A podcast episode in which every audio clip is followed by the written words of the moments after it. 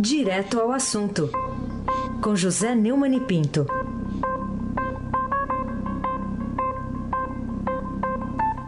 Neumani, bom dia. Bom dia, Raíssen Abac. Bom dia, Camila Tulinski. Bom dia. Bom dia, Almirante Nelson do Pedalinho. Oi.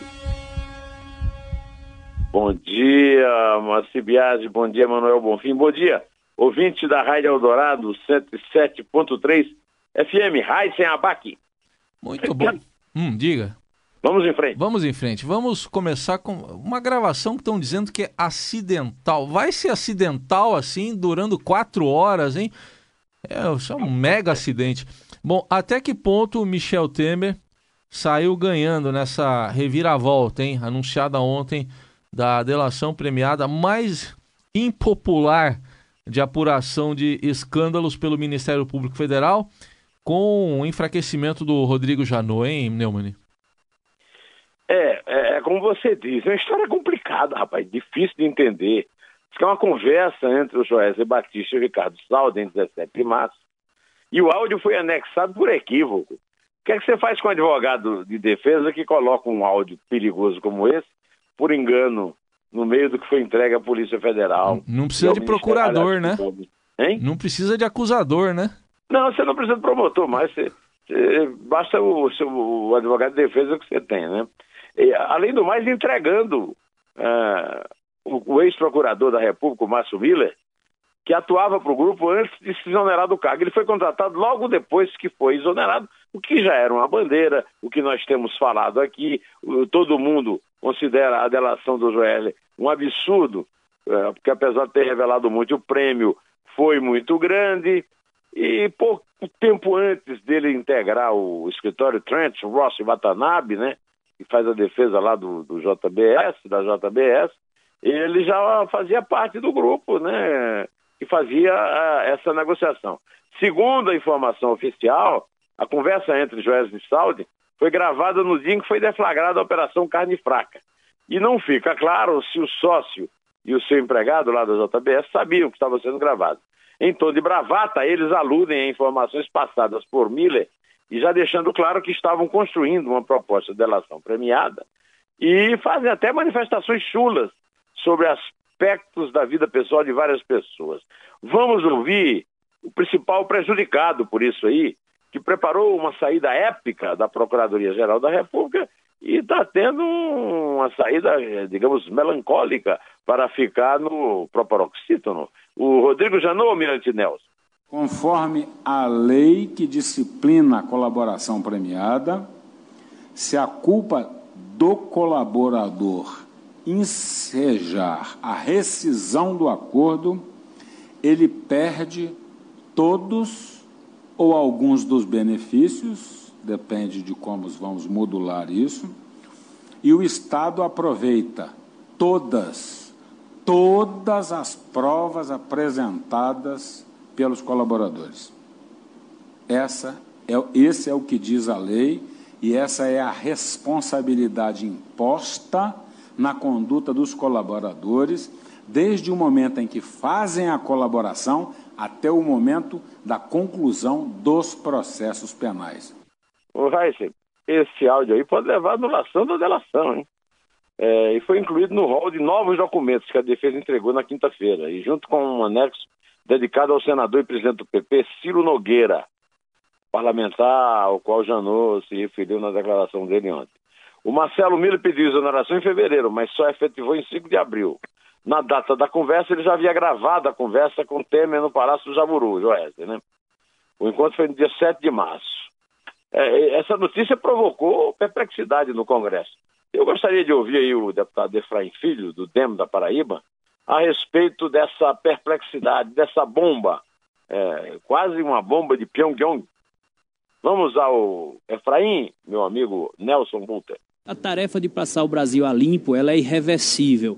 A Lava Jato ela é um patrimônio da sociedade brasileira, ajudou no combate à corrupção e acredito que não trará nenhum prejuízo para que a verdade venha à tona. A verdade precisa vir, o que puder ser aproveitado será dentro dos limites da legalidade.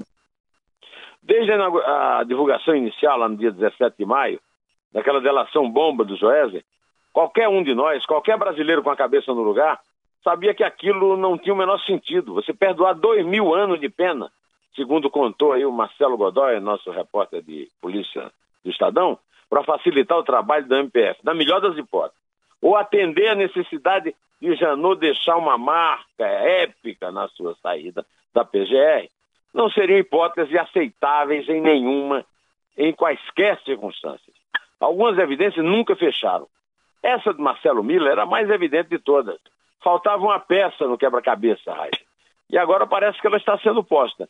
E aí só podia dar no que deu. Eu continuo dizendo que neste duelo no Curral de Anápolis, tem mocinho não, viu, Raiz? Ah, não. Só tem vilão. Não Temer, tem. Janot, Joesley. Tá faltando vir a ser no STF. a Suprema Tolerância Federal com o enigmático Luiz Edson Fachin. Fachin ainda não explicou a participação dele nessa história que começa a deixar de ser, digamos, nebulosa, Heisenberg. É, tem, tem quatro citados lá. É, se, se, eles não falarem quem são os quatro, ficam os onze sob suspeita, né? É complicado aí, né, Neumann? É, o Marco Aurélio, dessa vez, ele tem razão. Eu é. concordo com ele. É. Se é para falar, diga logo o nome. Tem que falar logo, né? Mas olha, olha aqui, o como receber se ia? Você sabe quem fala assim, né? Como receber se ia? Uma notícia dessas. Bom, o presidente Temer disse ter recebido com serenidade a notícia da de que a delação dos executivos da JBS poderá ser anulada.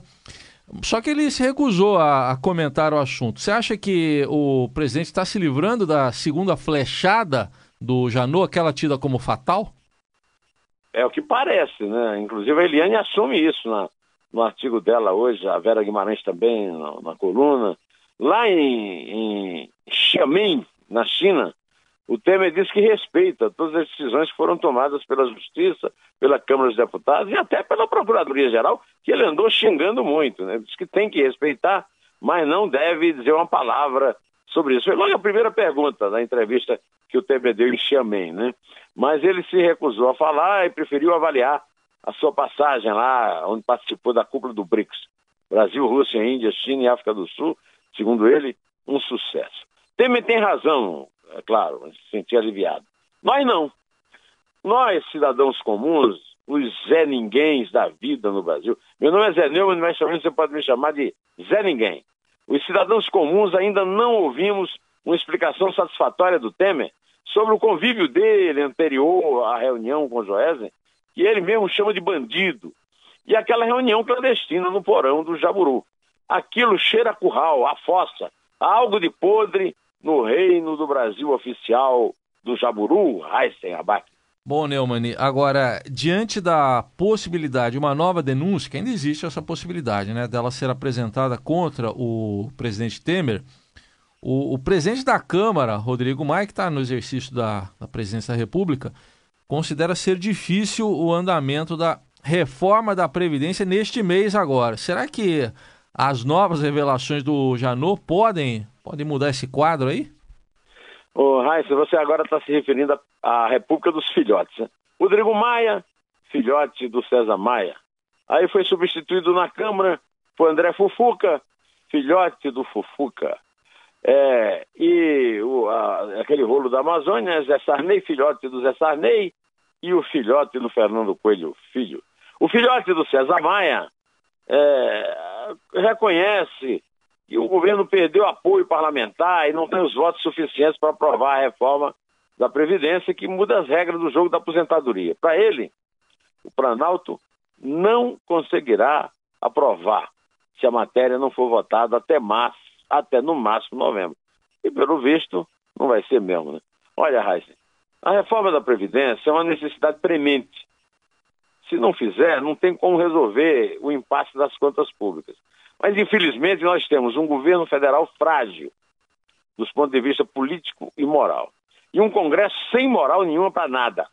Não vai dar para ficar arrastando essa conta que não fecha pelo resto da vida mesmo, como se fosse aquelas bolas de ferro que os presidiários americanos usam. E os escravos brasileiros também usavam. Nós nos vemos diante de um impasse que, ao meu ver, só se torna mais distante de uma saída e cada dia que passa e com bombas de efeito imoral. Imoral, né, Raíssa? Gostei hoje, você tem que aplaudir aí, que até que enfim eu consegui fazer um trocadilho. Não chega a ser a altura dos seus, mas estamos aí, né? Atenção, vamos lá. Bomba de efeito imoral Va que continuam caindo sobre nossas cabeças, É. desprotegidas, ao sol Heisen Abac. Então vamos lá, vamos aplaudir, ó. Pronto. Muito obrigado. Já aplaudi. Muito obrigado. Não mereço tanto. Ô Neumann, vamos falar de um outro assunto que chama atenção aqui hoje no noticiário, está aqui no Estadão. O custo médio mensal de um magistrado foi de 47.700 reais ao longo do ano passado, é o que aponta o levantamento Justiça em Números, que foi divulgado nesta segunda-feira pelo Conselho Nacional de Justiça. Qual a importância dessa revelação sobre a remuneração e outros penduricalhos de juízes? É, o que importa mesmo são os penduricais, né?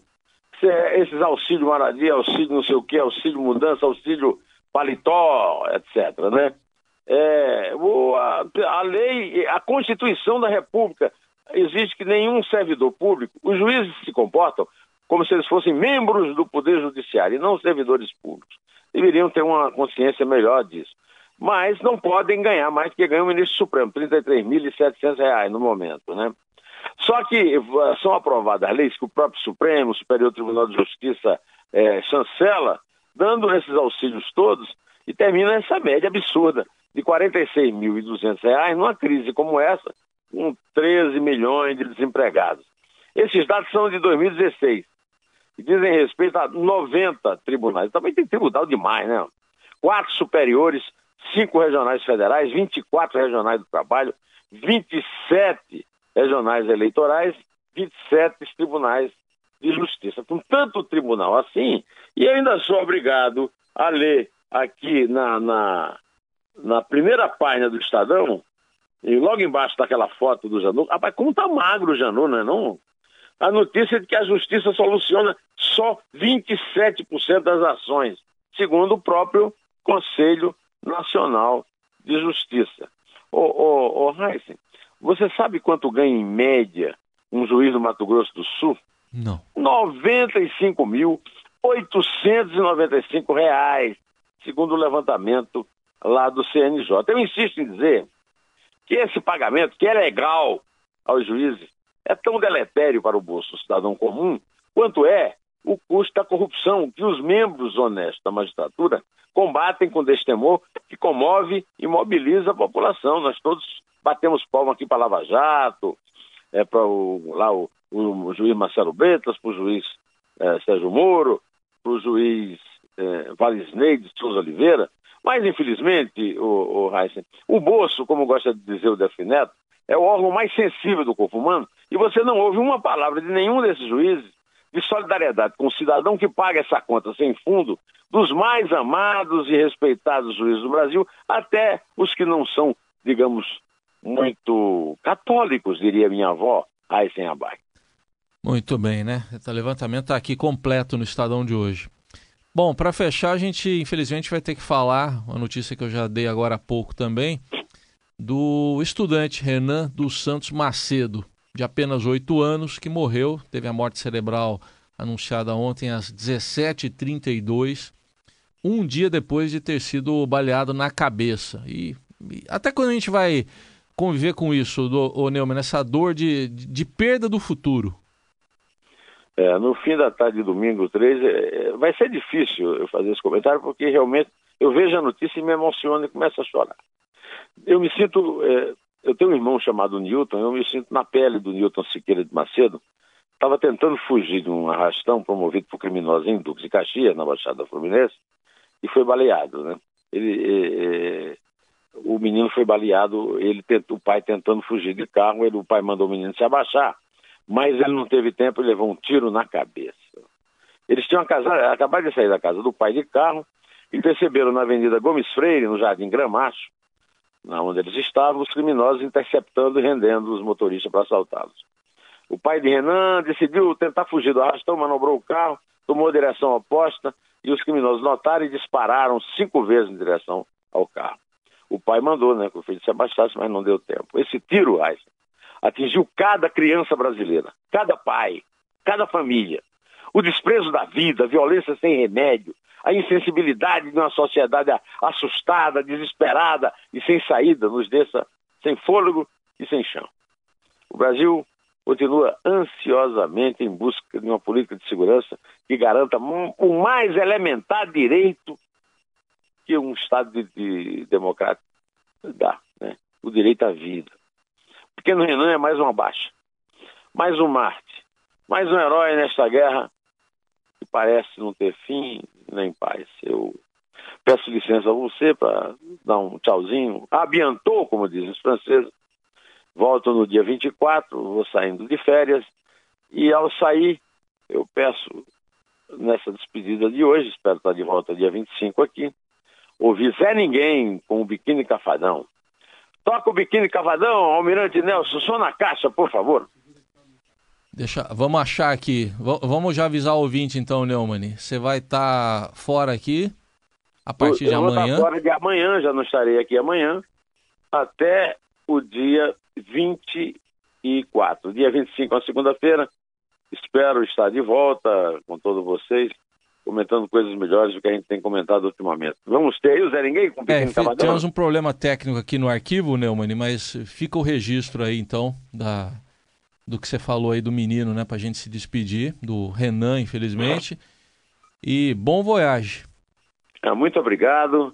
É, eu espero que todos vocês é, fiquem aqui acompanhando, né, como sempre, o, o Heisen e a Ramira Tulinski, com auxílio técnico do Nelson, do Moacir, sob a direção do, do Emanuel. Volto dia 25 e prometo que na volta no dia 25 vou tentar de novo tocar Zé Ninguém com Biquíni Cavadão. Vamos Combinado. E sabe que dia que é 25, ô Neumann? Ah. Dia do rádio. Dia do rádio, 25 aí, de setembro, é um, dia do rádio. um bom programa no dia do rádio. Então tá Vamos bom. Contar? Vamos lá. É três. É dois. É um. Em té.